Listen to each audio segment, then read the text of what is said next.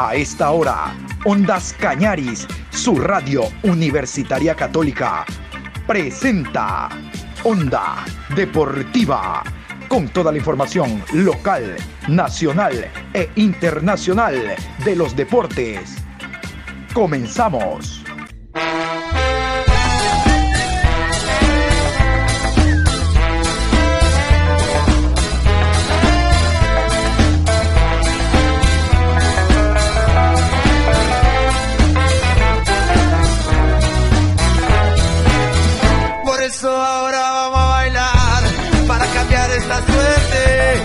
Sabemos gambetear para ausentar la muerte. Vamos a bailar para cambiar esta suerte. Si sabemos gambetear para ausentar la muerte. Hola, hola, ¿qué tal? ¿Cómo les va? Como siempre, el gusto de estar con ustedes hoy jueves, jueves 9 de junio, programa 986. Aquí estamos iniciando, harto frío. Aquí estamos iniciando la programación. Saludos cordiales, Adrián, Patricio. Hoy vamos a tener un programa como siempre cargado. Vamos a segmentarlo, a dividirlo en el tema partidos de repesca, partidos amistosos, Liga Pro y también el tema de Eduardo Carleso. ¿Se acuerdan? El brasileño que está defendiendo a la Federación Chilena. El hombre ya culipandió. Ya dijo, no, no, no, no, si hubiera más tiempo, a lo mejor me dan la razón, pero no hay mucho tiempo y Ecuador se va al Mundial. Ecuador y yo no.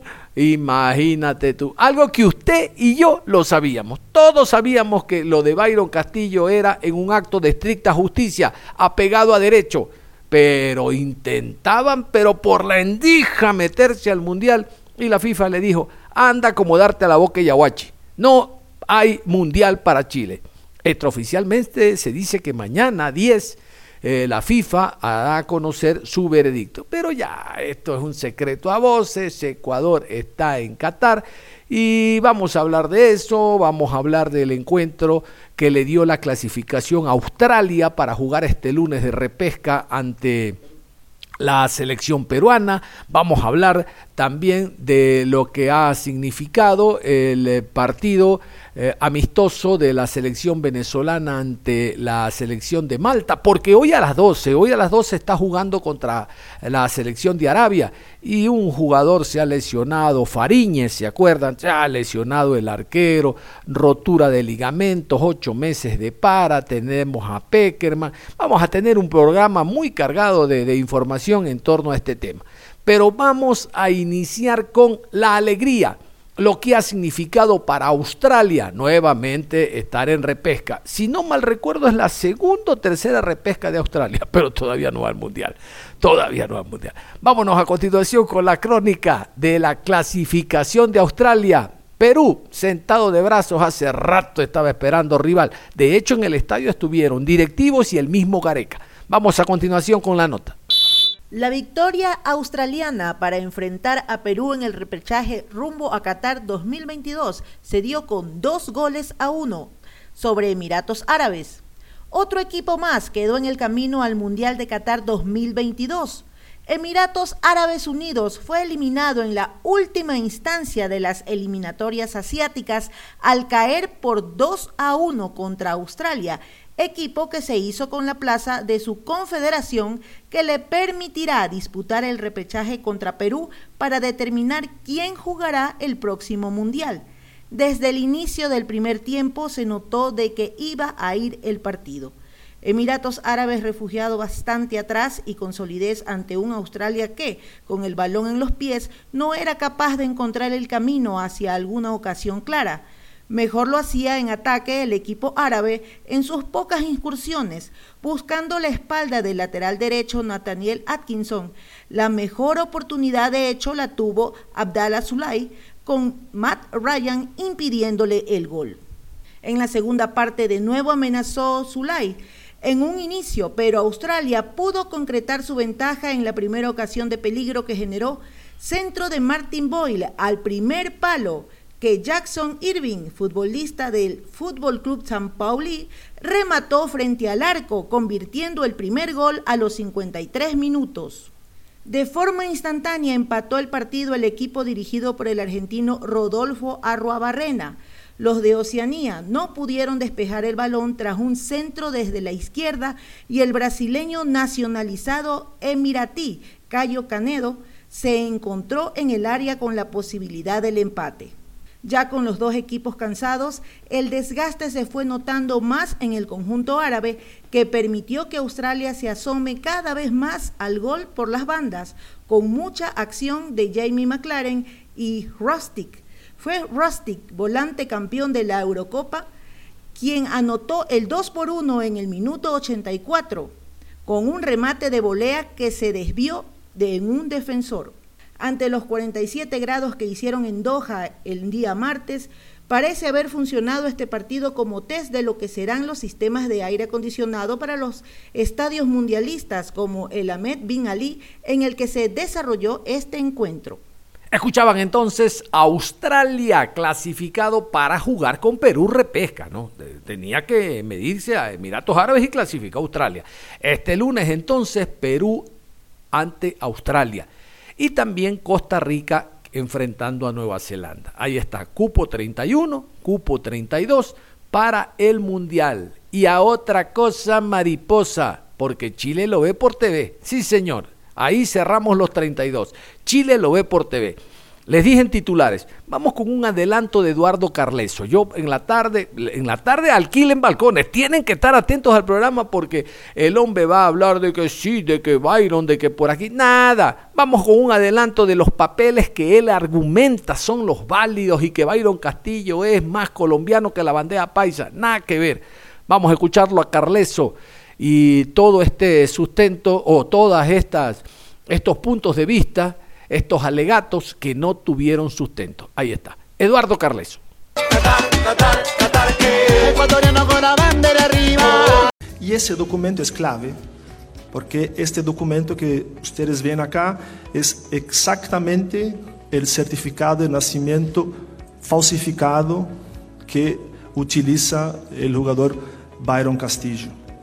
Eh, ese certificado da cuenta que el jugador entonces habría nacido en la ciudad de Playas en 10 de noviembre de 1998 y como pueden ver un poco más abajo, los padres y madres son los colombianos Harrison y Olga. Eh, el certificado y nosotros vamos a analizarlo de manera más detallada dentro de algunos minutos. Tiene varias inconsistencias que fueron apuntadas no por mí. Yo acá, yo diría que soy en este momento mucho más un narrador de que un intérprete, porque esas inconsistencias fueron apuntadas por los propios ecuatorianos, ¿eh? tanto por el registro civil ecuatoriano, cuanto que por la Federación Ecuatoriana de Fútbol. Pero y veremos eh, también, se puede llamar la atención que no existen las huellas dactilares. Se puede ver ahí, arriba a la izquierda, es 8 de mayo de 2012. Entonces, por la primera vez se registra en el fútbol ecuatoriano en 8 de mayo de 2012 en el Club Norteamérica. Y hablaremos mucho de ese club Norteamérica. Antes, no sabemos qué pasó. Entonces, Aquí está el documento que, por lo menos, el primer documento que tenemos de conocimiento del jugador en Ecuador, después del certificado de partida, que sabemos que es falso, que el falso es este, este pasaporte deportivo y ese registro de 8 de mayo. Y, y aquí quiero hacer una narrativa de hechos que están probados en Ecuador, ¿no? que no necesitan aquí de ninguna averiguación nuestra. Recordemos que eh, el certificado del jugador fue registrado en, en Guayas, en la provincia de Guayas. Eh, y, la y aunque, aunque él nació en 98, el certificado solamente ingresó en los registros informáticos en 2012. Pregunto, ¿cómo un certificado de partida demora casi 14 años para ingresar en el sistema? Creo que un poco de las respuestas aquí já estão aqui foram as investigações que hizo a Fiscalia eh, em 2014 em Equador e que terminou por então por detener vários empregados do Registro Civil de Guayas por eh, estarem trabalhando em um sistema de adulteração de documentos. Isto em 2014. Este tema de la falsificación de documentos de jugadores no es novedad en Ecuador. A nosotros, más de lejos quizá sea ahora, pero se conoce eso hace muchos años y había sí un esquema consolidado de falsificação de certificados de partida de jogadores equatorianos, muitos jogadores estrangeiros que, que, que, que, incluso chegaram de Colômbia e que eh, se, utilizou documentos falsos para registrar-se em Equador. Como a pressão era tão grande, la, de alguma maneira a federação foi forzada a firmar um acordo com el, a direção eh, la, la, Dirección Nacional de Registro Civil. Y ese acuerdo tenía justamente por objetivo que el registro civil sería como un órgano fiscalizador de toda la documentación de los jugadores que llegaban a, a Ecuador, tanto los que ya estaban a, allá en este momento, cuanto los registros futuros. Por tanto, tengan en cuenta que el tema era tan conocido y tan grande que um acordo de, de colaboração e investigação se hizo entre a Federação e a Direção Nacional de Registro Civil. E isso é parte do contexto, porque aí está o epicentro de las falsificaciones en el fútbol ecuatoriano. Es el Club Norteamérica. Y quien, dice, y quien está eh, afirmando eso no soy yo, pero es, sí, la propia Federación Ecuatoriana de Fútbol. Porque eh, su jefe de investigación, Jaime Jara, y hablaremos bastante de un reporte suyo, eh, lo dijo de manera muy clara, que han salido muchos malos funcionarios del registro civil, del Club Norteamérica. Tenemos mucho, muchos casos de falsificación. El origen de todo está en el Club Norteamérica. De ahí se despliegan los casos a más clubes. Norteamérica foi suspendido por los casos de falsificação encontrados. Agora vamos avançar um pouco em los hechos. E vamos a chegar em um documento que a nós é clave, clave, clave. E recordando que não somos nós que estamos dizendo que o certificado de partida do jogador no Equador é falso. São os próprios órgãos equatorianos como este, eh, la Dirección General del Registro Civil, que es el órgano máximo en Ecuador de registro civil, emitió un informe técnico a raíz de aquel acuerdo de colaboración que yo hice mención entre la Federación y, y el registro civil. Y ese informe técnico analizó, por lo tanto, toda la documentación del jugador, pero en específico, obviamente, el certificado de partida. Y yo voy aquí a leer a, a ustedes los puntos y las conclusiones que son simplemente eh, casi que no necesitan de, de, ninguna explicación adicional.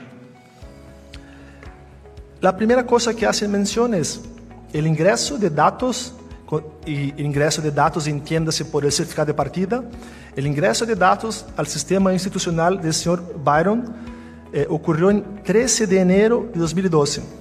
Recordemos, el certificado de partida es de 98. 13 años se pasaron para que fuera integrado el sistema informático. 13 años. ¿Cómo? ¿Cómo así? ¿Cómo que un documento queda 13 años afuera, perdido, para ser ingresado? No por coincidencia, en 2012 fue cuando se registró el jugador por la primera vez en Norteamérica. El Archivo Nacional nos remite un documento de respuesta de acta inexistente de la inscripción de nacimiento de, de Byron Castillo. Se presume que la inscripción de nacimiento del usuario Byron Castillo se encuentra fuera de actas. enquanto a acta de clausura do livro de nascimento do ano 98 se encontra forjada. ¿Se dan conta das terminologias? Nos, por isso eu digo, não estou eu que estou falando. As terminologias forjada, fora de acta, vestígios, fraude. Não sou eu que hablo. Esse é o próprio Direção eh, Nacional de Registro Civil do Equador. Creio que aqui, e espero, esté claro que o jogador é colombiano. Levamos todas essas pruebas à FIFA. Pero tenemos que saber que el mundial está ahí, que lo que estamos solicitando, yo por lo menos no me recuerdo de haber ocurrido en el fútbol mundial, que es sustituir, reemplazar una selección calificada para el mundial, y el mundial está ahí. Eh, puedo decir con toda seguridad que si tuviéramos más tiempo, si por ejemplo hubiéramos empezado ese caso en diciembre o enero, sin tener grupos sorteados, sin tener selecciones clasificados, no tengo duda, no tengo ninguna duda con base a la documentación que tenemos, que tendríamos una, una decisión favorable a Chile. No tengo ninguna duda sobre eso. Quiero ser muy claro. Sin embargo, eh, cuando pensamos en la situación actual, cuando sabemos que están grupos sorteados, organización del Mundial en curso, entradas vendidas, paquetes de viajes, todo se preparando para un Mundial, la decisión más fácil es mantener todo como está. Eh, apelaremos, si es así, a la Cámara de Apelaciones y si todavía resulta negativo, llevaremos al Tribunal Arbitral del Deporte. Vamos a hablar de la selección venezolana, como les decía en titulares, Venezuela no está clasificada a nada, Venezuela se está preparando para la próxima Copa América y luego las próximas eliminatorias, pero al ser una selección de Sudamérica, de Conmebol, sirve de sparring, sirve para realizar partidos de carácter internacional amistoso a otras selecciones que están clasificadas al Mundial o simplemente la contratan porque el fútbol sudamericano tiene su prestigio y nivel hablando del mundo entero, ¿no? Quiero comenzar con el tema de eh, Walter Fariñez, el arquero venezolano, les contaba, lamentablemente sufrió una ruptura de ligamentos en un entrenamiento, miren ustedes, pensando en el partido de hoy al mediodía, y será baja por lo menos unos mm, ocho meses. Eh, estuvo en su momento en Colombia, actualmente en Francia, en el Leganés, Vamos, en el, vamos a continuación con el comunicado oficial. Este es el comunicado oficial que da a conocer la Federación Venezolana de Fútbol sobre la lesión del portero Fariñez. Lamentamos informar que durante el entrenamiento de la mañana en la ciudad de Cartagena, Murcia, el jugador Wilker Fariñez sufrió la rotura del ligamento cruzado anterior de la rodilla izquierda, Así lo informó la Federación Venezolana de Fútbol. Frío, escueto ese comunicado, no hay más que decir, el jugador estará ausente durante buen tiempo de las canchas y uno como siempre habla en estos casos, primero está la persona, el ser humano, luego el deportista que se va a mantener alejado de su actividad porque los futbolistas tienen seguro y sobre todo a nivel internacional y hablando de la Liga 1 de Francia le van a continuar pagando, ¿no? Pero el ser humano que no va a poder seguir haciendo lo que sabe, ¿no? Durante un buen tiempo cuando llegue la recuperación. La idea, yo escuchaba directivos eh, venezolanos, es que el hombre vuelva a estar a punto ya para la próxima edición de Copa América que será después de algún tiempo. Vamos a continuación a contarles de Venezuela que juega el día de hoy. Eh, el último partido lo perdió 1 por 0 ante Malta y quiero destacar al momento lo que dijo el técnico José Néstor Peckerman. Todo es nuevo para Peckerman con la selección venezolana. Él ha estado en mundiales, él llevó al mundial a la selección colombiana, pero con Venezuela, ¿no? Se dice que es la cenicienta del fútbol suramericano por aquello que es la única que no ha llegado a un mundial, todo es nuevo. Aquí Peckerman hablando de lo que fue el partido y de lo que se viene. No, fue un partido interesante, fue competitivo y más allá de, los procesos que, que son lentos, eh, el partido fue, eh, fue bueno para, para ver aspectos que los jugadores cumplieron. Eh, Malta es un equipo que hizo su esfuerzo, estuvo siempre eh, competitivo para no entregar su, los puntos, digamos, el resultado. Así que para nosotros es una prueba que va a ser muy positiva.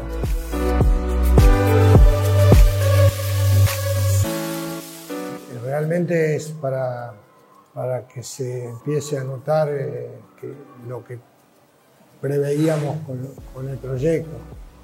Eh, no es eh, sencillo eh, tener tantos futbolistas al mismo tiempo, pero sin duda que va a ser positivo.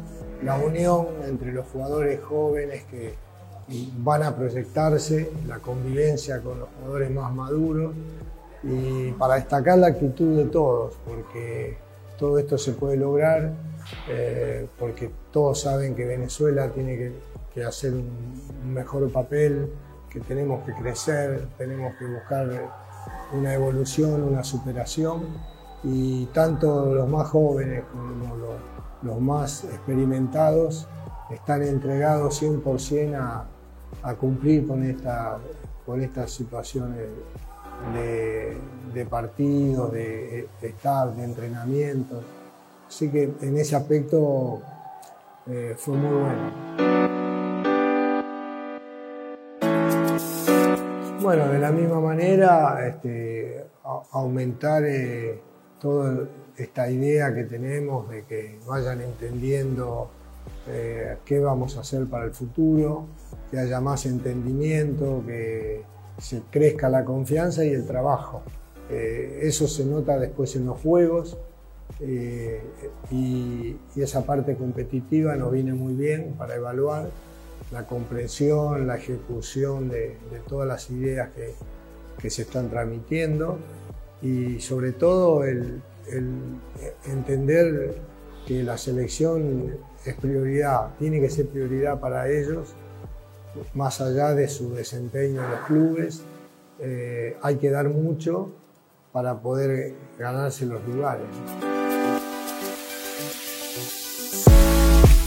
Sí, sabemos que que la gente siempre eh, se identifica con, su país, con su camiseta. Para ellos es muy bueno que, estemos acá, que le demos una alegría y es reencontrarse con, con su, con, su, gente, con su país.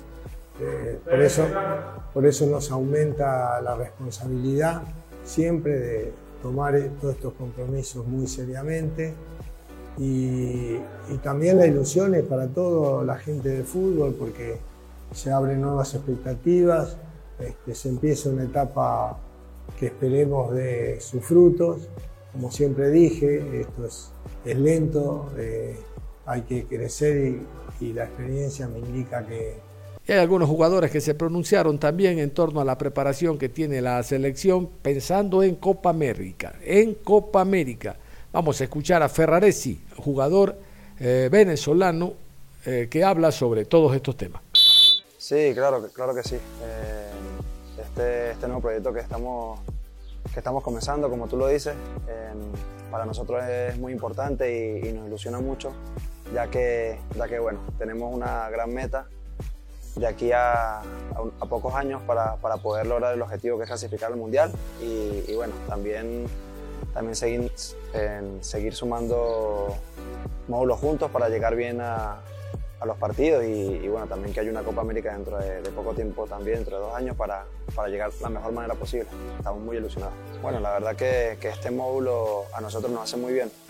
Sí es verdad que, que hace poco terminamos nuestro, nuestros torneos, pero, pero a nosotros nos hace mucha ilusión venir aquí y, y compartir y trabajar con todos los compañeros, ya que, ya que nos sigue ayudando como grupo para, para poder conseguir el objetivo más adelante. Y obvio aquí en Europa también que, que es, es mucho mejor, ya que, que, bueno, las instalaciones y, y, todo lo que te puedes conseguir aquí eh, nos hacen mejor jugadores, nos, nos hacen mejor que los entrenamientos vayan, vayan bien y, y bueno, estamos muy contentos por eso.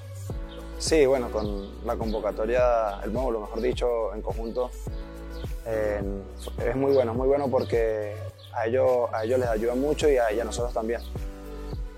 Cuando, yo, cuando tuve la posibilidad de estar en la sub-20 y poder entrenar con la absoluta, fue, fue una sensación muy linda porque, bueno, están los referentes y uno siempre quiere, quiere estar ahí y obviamente yo sé que a ellos les, les hace bien estar aquí con nosotros y, y, bueno, ojalá se siga haciendo porque, porque bueno, nos, nos ayuda a nosotros y a ellos también obviamente y, y también contentos de, de, cómo lo están yendo en el torneo. Vamos a escuchar a Yangel Herrera ahora, jugador que viene siendo probado en estos partidos y espera ganarse un puesto en la selección llanera.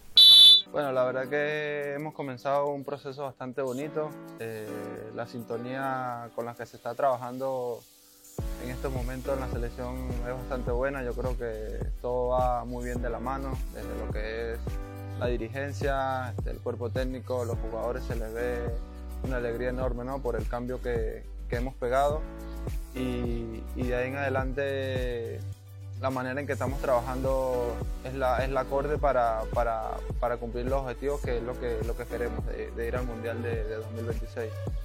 Sí, la verdad que ha sido una concentración, está siendo una concentración bastante bonita. Este, la verdad que, como lo dije anteriormente, la, la manera en, que, en, la que estamos trabajando es la adecuada, eh, unas condiciones bastante óptimas para, para así no tener ningún tipo de, de excusas y, y, poder sacar todo el rendimiento de, de todos los jugadores.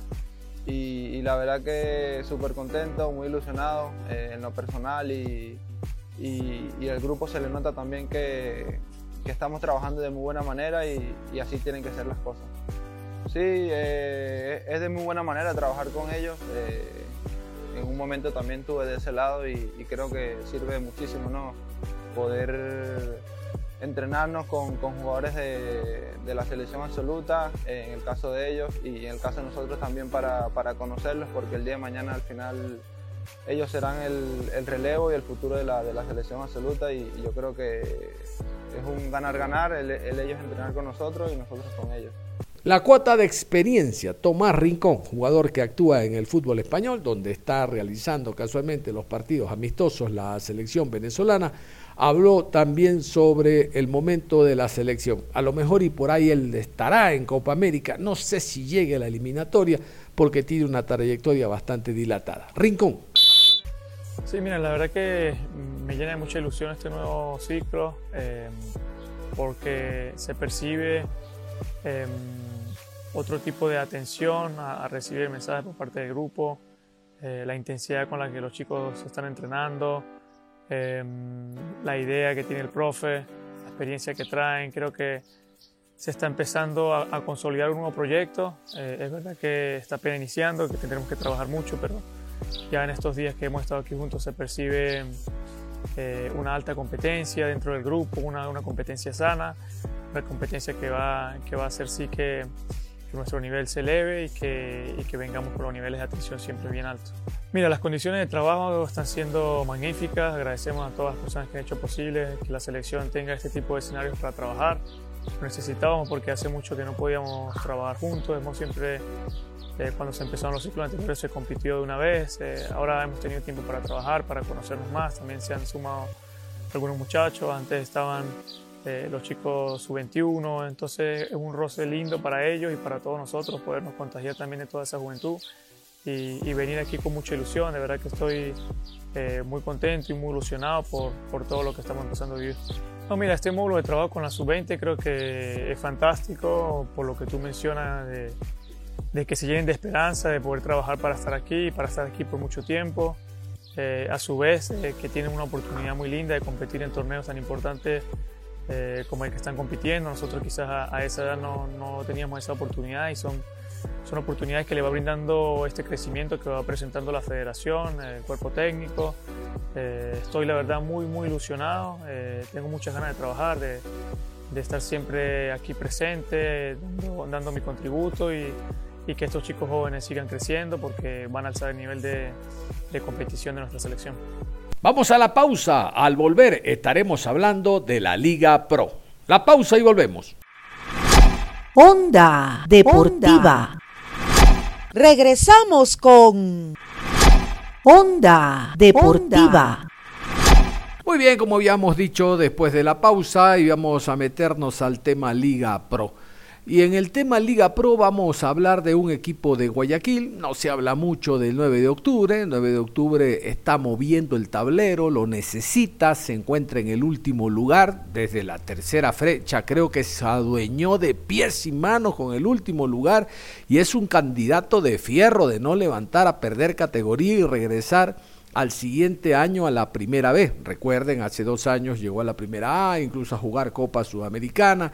Y este año que se pensaba, un equipo cuando asciende debe primero eh, permanecer en primera, eh, primera A y después consolidarse. ¿no? Bueno, uno esperaba que este año se consolide en el de octubre y fue todo lo contrario. La cuota foránea no le ha funcionado. Todavía se está pensando en José Fajardo, a ver si se lo trae nuevamente al panameño.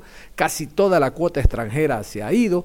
Van a incorporarse jugadores eh, extranjeros, nacionales. Ya hay un grupo que está llegando. Y digo un grupo, ¿por qué? A ver, se fue Glendis Mina, lo recuerdan, lateral izquierdo, jugador de Muchurruna. Tuvo un año regular el anterior. En este no, no la ha visto. Ahí llegó Wilmer Meneses, del Delfín, como lateral por ese costado. Todavía no se oficializa lo de Wilson Folleco como lateral por el costado derecho. Y ya son dos reforzando la defensa. Joao Paredes, ¿se acuerdan de Joao Paredes? En esta programación hace un año aproximadamente hablamos del jugador, tenía un soplo y tal, y no podía jugar, se podía morir en la cancha. Muchurruna le dijo, ven acá, ven a jugar acá. El hombre no se consolidó, de hecho no fue titular, y 9 de octubre dice, bueno, si no te pasó nada ya, no te pasa nada acá. Y el primer, eh, el primer riesgo lo toma el futbolista porque él tiene un contrato especial. Joao Paredes retorna 9 de octubre a reforzar la delantera. ¿Qué les parece? Y digo bien reforzar porque se está pensando otra vez en José Fajardo y hay una posibilidad, pero que está con luces de neón. Tan, tan, Garcés, Garcés, Garcés, Garcés, Garcés. Ese Garcés que en Barcelona no va a continuar porque estuvo en dique seco gran parte del año, desde el anterior, podría ir a 9 de octubre. Quizás eh, la poca presión que tiene 9 de octubre, no siendo un equipo mediático, lo puede ayudar a que él redite, hablo de Garcés, lo que fue en el Delfín. Aun cuando se abre la puerta también, que a lo mejor del Delfín regresaría Garcés por aquello de que John Jairo Cifuente llega al Barcelona, bueno, no hay nada claro. Otro tema del 9 de octubre, se habla de Rubén Escobar. Este cristiano es eh, paraguayo, arquero del Guaireña. Ahí lo vieron y dice, este es el que necesito yo. Y Hamilton Piedra, y Hamilton Piedra. Vamos a escucharlo, Hamilton Piedra al arquero ecuatoriano. El hombre dice que él, bueno, le van a traer otro extranjero, es lo que se habla, pero ahí también está Recalde. Yo creo que 9 de octubre ahí no necesita, pero la última palabra la tiene la directiva, Hamilton Piedra. Super 9 ya está aquí.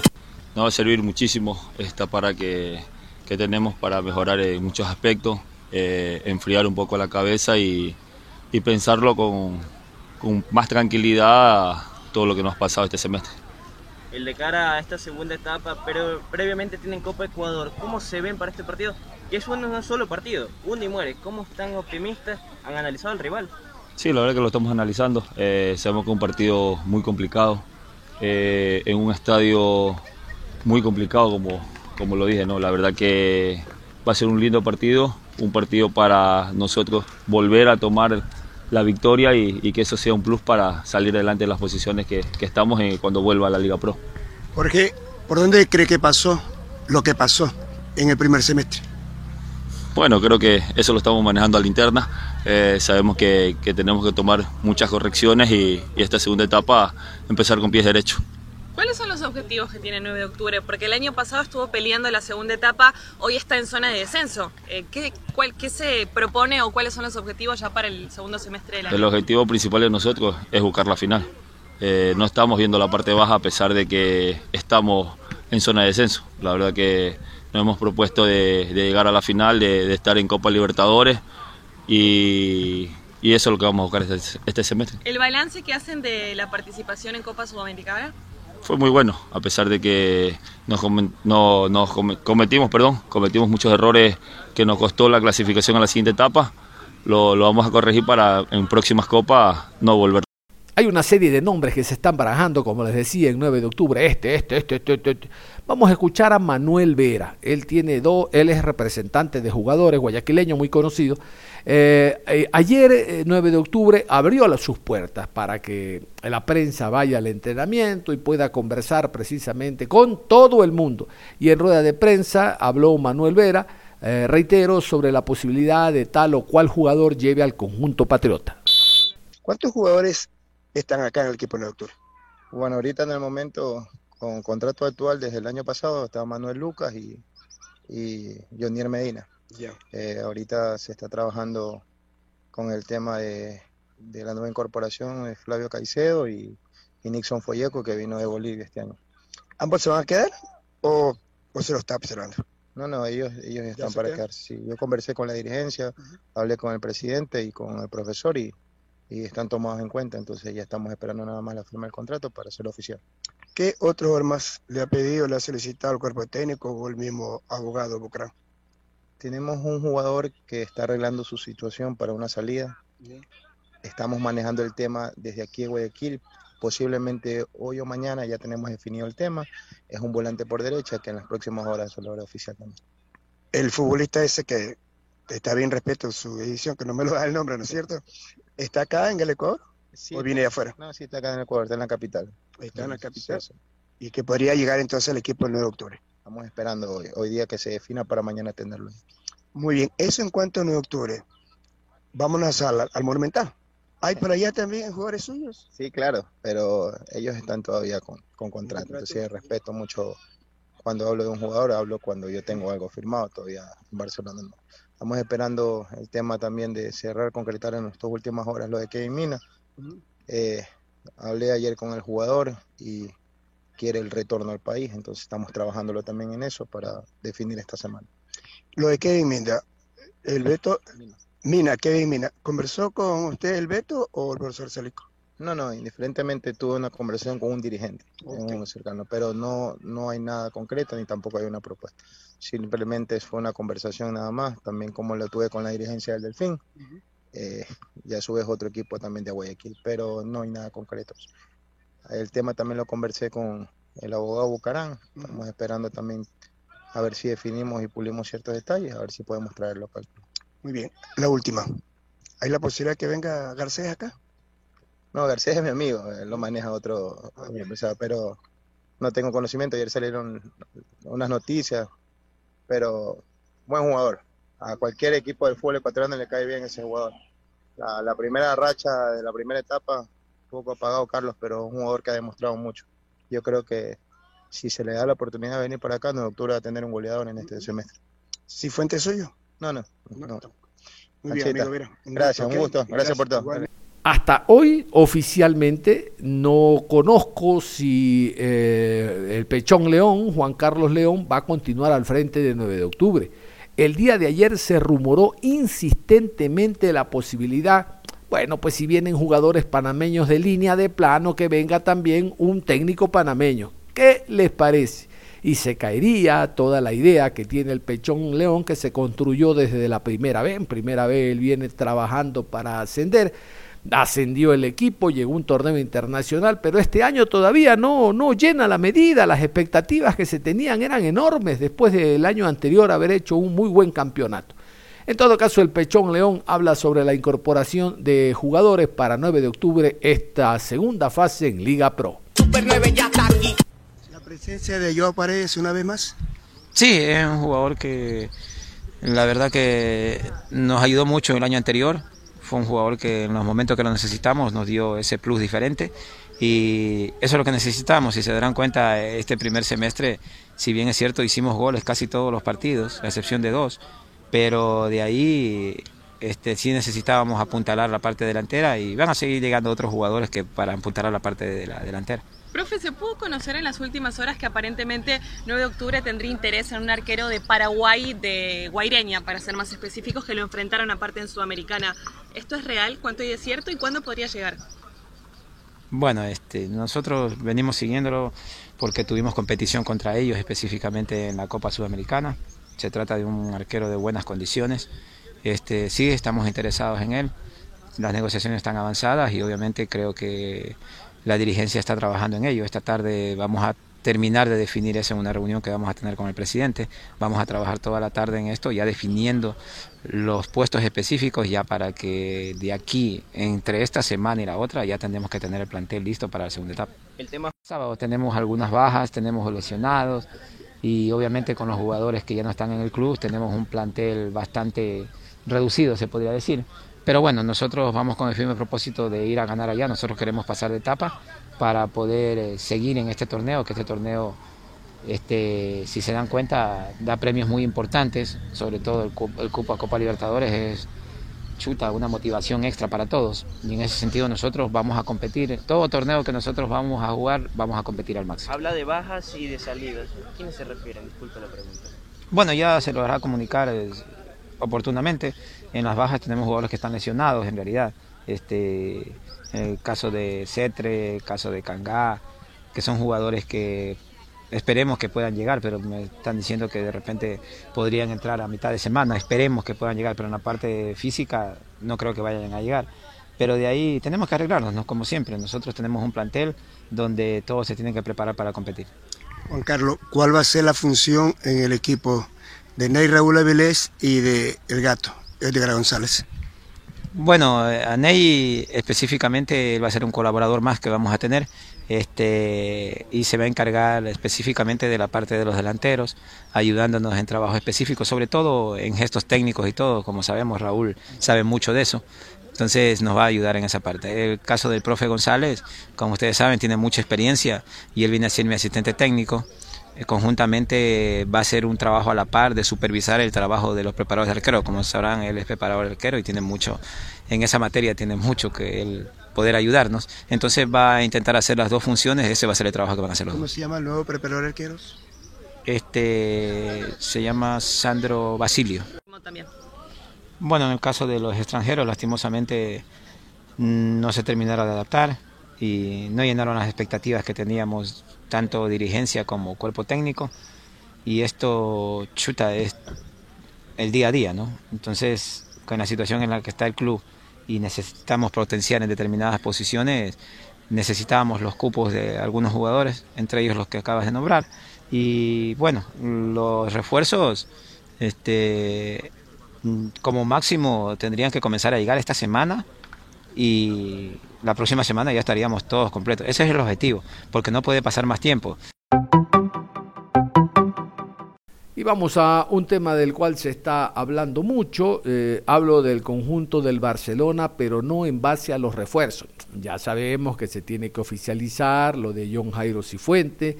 Ya sabemos que se tiene que oficializar lo de Byron Castillo.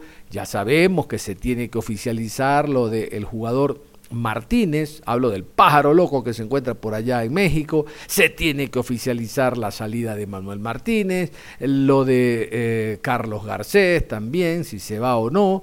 Eh, en las últimas horas surgió lo de Darío Aymar, si se va o no, recuerdan ustedes, todo esto lo hemos venido hablando en la semana. No, no, ahora el tema de sanciones. La comisión disciplinaria del Barcelona sancionó a cuatro directivos, entre esos un expresidente todos los días no se sanciona a un expresidente de club. Yo quiero que ustedes escuchen a continuación a José Luis Cabezas Cler, ¿no? Felipe Cabezas Cler. El hombre es el presidente de la Comisión Disciplinaria del Barcelona y es la palabra autorizada para eh, contarnos y especificar por qué y cuáles fueron las razones para sancionar a Ceballos, expresidente, a Hacho, el abogado de Ceballos, a Reynoso, abogado también de la directiva anterior, y a el señor Pérez, también de la directiva anterior. los dos primeros sancionados con dos años de inhabilitación, los dos últimos, a ver, los dos primeros con ocho años y los dos últimos con dos años. Entonces, el tema está en, parecería dedicatoria, que la sanción a Ceballos lo, imposibilite de ser candidato para la próxima elección a presidente, pero dentro de las explicaciones, le adelanto, el hombre cuenta de que esto, estas reformas se dieron en el 2016, precisamente en la dirigencia de José Francisco Ceballos. Simplemente lo que ha hecho, se ha hecho ahora es aplicarla. Vamos a escuchar esta aclaración muy oportuna, porque se podría pensar, reitero, que es dedicatoria. Para nada. Luis Felipe Cabezas Cler. En efecto, eh, presido actualmente la Comisión de Disciplina de Barcelona Sporting Club y eh, como se ha eh, mencionado el día de ayer, existieron expedientes disciplinarios que ya han sido resueltos y que bueno, supongo que en esta entrevista vamos a conversar al respecto. Son cuatro expedientes disciplinarios que ha abierto la Comisión de Disciplina de Barcelona Sporting Club. Dos de ellos han sido resueltos. Nosotros como comisión eh, preferimos no dar nombres. Sabemos que, un directivo un poco ayer ha, dado los nombres de las personas que, están expedientados en estos procesos disciplinarios de carácter administrativo. Pero eh, le mencionaba que de los cuatro, únicamente dos se han resuelto. El primero de ellos, la no convocatoria de la Asamblea Informativa, todos conocen pues que eh, la convocatoria a esta asamblea debe ser realizada por el presidente y el secretario del club.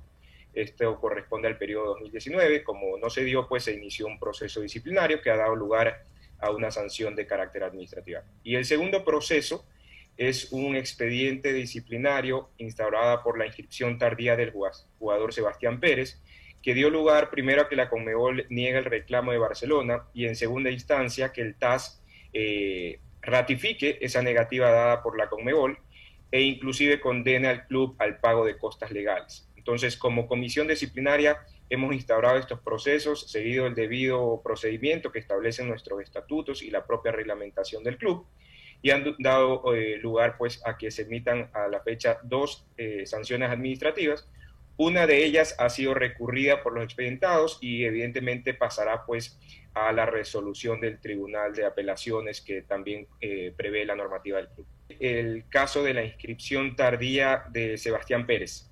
Esa ha sido apelada por los expedientados y por ello eh, se remite en el proceso disciplinario al Tribunal de Apelaciones para que resuelva conforme a derecho. Como comisión eh, disciplinaria nosotros preferimos al momento no dar, no dar nombres por los principios de reserva, eh, más que nada eh, también por una parte de responsabilidad, eh, como no está una, una sentencia, una resolución más que sentencia en firme, preferimos evitar por el momento dar los nombres de las personas que han sido sancionadas administrativamente. una vez que se agoten todos los recursos por parte de los expedientados, evidentemente el, club está en la obligación de, dar los nombres, pero bajo los principios de reserva y obviamente no existiendo una resolución en firme, mal haríamos en dar nombres eh, a, este momento. Eh, la Comisión de Disciplina tiene eh, entre sus atribuciones conocer, sustanciar y resolver procesos disciplinarios de actuaciones o omisiones que hayan cometido directivos, funcionarios del club pero de ninguna manera eh, se puede intrometer en el ámbito deportivo eh, lo que corresponde a, a, cuerpo técnico, jugadores y demás. Eso eh, sabrán las, las áreas encargadas, en su momento emiten un comunicado, si se establecen sanciones, de ser el caso, pero nosotros como comisión de ninguna manera entramos a ese ámbito. Simplemente nos limitamos a conocer y resolver infracciones de carácter administrativas eh, cometidas por exdirectivos, eh, miembros de comisiones, funcionarios del club. Sí, esta comisión de disciplina fue nombrada eh, tan pronto ingresamos en el periodo de, de, la última administración de Carlos Alejandro Alfaro Moreno. fui nombrado como miembro de la comisión. También conforman esta comisión los abogados Alberto Centeno y Jorge Ruiz. Eh, que no son directivos, pero en efecto eh, fueron nombrados por la directiva como miembros de, esta comisión de disciplina. Debemos recordar que eh, tan pronto eh, entramos o recibimos el club, eh, no contábamos, por ejemplo, con la sanción definitiva del caso de la inscripción tardía de Sebastián Pérez. De igual manera, otro de los procesos que está en curso, que es el de la auditoría forense, que todavía no está resuelto, pero que está en conocimiento y, y sustanciación de esta comisión, fueron, eh, se iniciaron luego de, contar con el informe de auditoría que, nos dieron el año pasado. Entonces, tan pronto la comisión recibió, por ejemplo, el informe de auditoría o recibió la resolución definitiva del TAS, sancionando eh, o ratificando la sanción deportiva de Barcelona Sporting Club, se iniciaron los procedimientos administrativos en el cual se ha garantizado plenamente el derecho a la defensa de todos los expedientados y luego de un debido proceso ha dado lugar a la resolución por parte de la comisión disciplinaria. Eh, como les dije, esto es un proceso que, no por el apuro eh, podemos eh, hacerlo de manera rápida porque los mismos estatutos y reglamentaciones del club prevén pues fases, fases de prueba, fases de contestación, fases de alegatos y demás.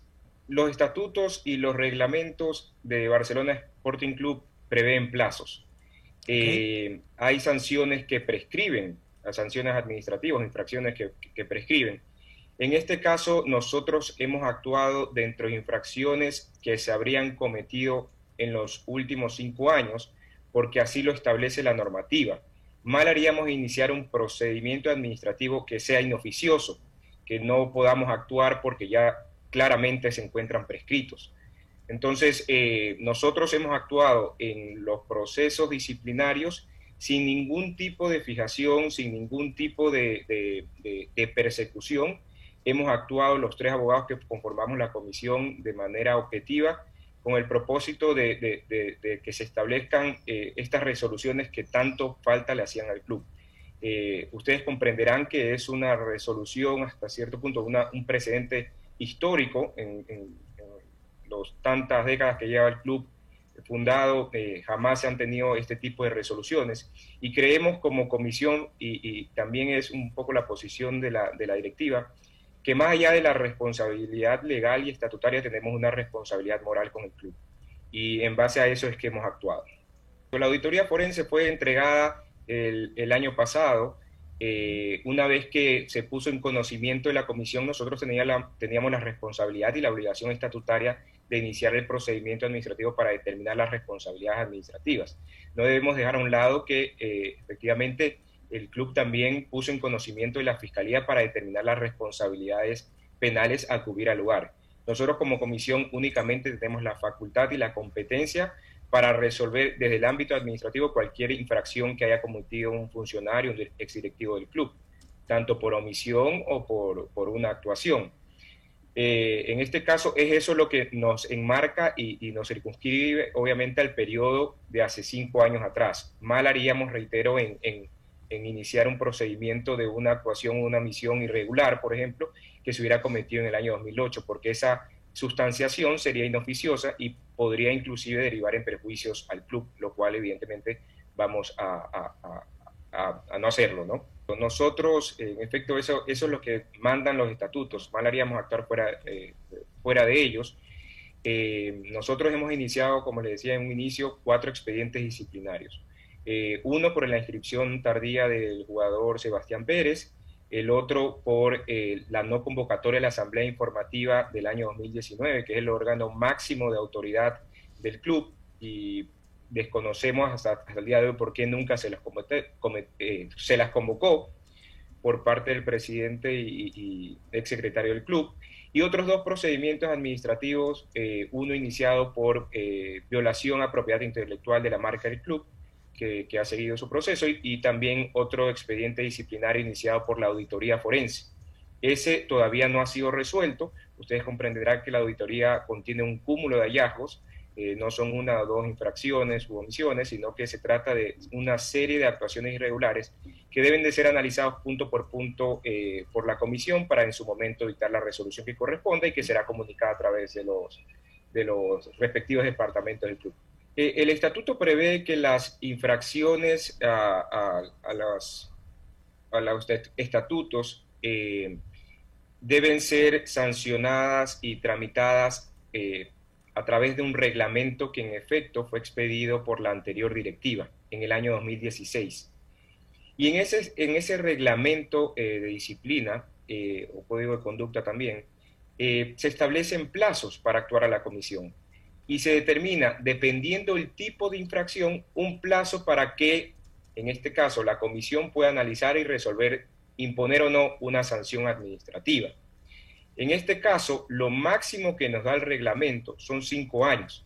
No podemos actuar eh, seis años atrás, porque eso conllevaría pues una actuación contraria a los estatutos y a los reglamentos del club. Y eso sería exponer innecesariamente a la institución, lo cual como comisión no lo vamos a hacer, reitero. Entonces, eh, tenemos un plazo máximo, un margen de actuación y no podemos eh, revisar eh, o sustanciar procedimientos administrativos por hechos cometidos, por ejemplo, hace 10 o 15 años. Este reglamento de disciplina fue expedido en el año 2016 por parte de la ex directiva eh, que era presidida por, José Francisco Ceballos. Eh, es, es, un reglamento expedido en, su momento por parte de ellos y, y, este, bajo este reglamento es que se ha tramitado y se han resuelto estos procedimientos de ninguna manera nosotros hemos dictado un reglamento que, intente pues hacerla a veces de, verdugo eh, para una persona o con dedicatoria. De ninguna manera, hemos actuado objetivamente, eh, de hecho inclusive por prudencia, por responsabilidad, no, no, hemos como comisión dado nombres, eh, hemos evitado hacerlo, pero se han hecho público estas resoluciones y un poco la idea era explicar lo que ha ocurrido y cómo se ha manejado de manera objetiva la comisión. Antes de cerrar la información a esta hora de la mañana, los invito en la tarde, después de las 13.30, ahora sí a escuchar la rueda de prensa del abogado que defiende a la Federación Chilena de Fútbol, Eduardo Carlezzo. Es brasileño. Carlezzo, a lo mejor tiene ascendencia italiana, pero este es brasileño. Y el hombre ya abrió el paraguas, como le decía al comienzo del programa, y algo escucharon ustedes en la primera parte no, no, no, no, no, Chile lo ve por TV. Nosotros estamos en el Mundial, así como usted está en sintonía de Ondas Cañaris, no se cambie porque esto continúa. Después de las 13.30 nos reencontramos con más información deportiva. Un abrazo.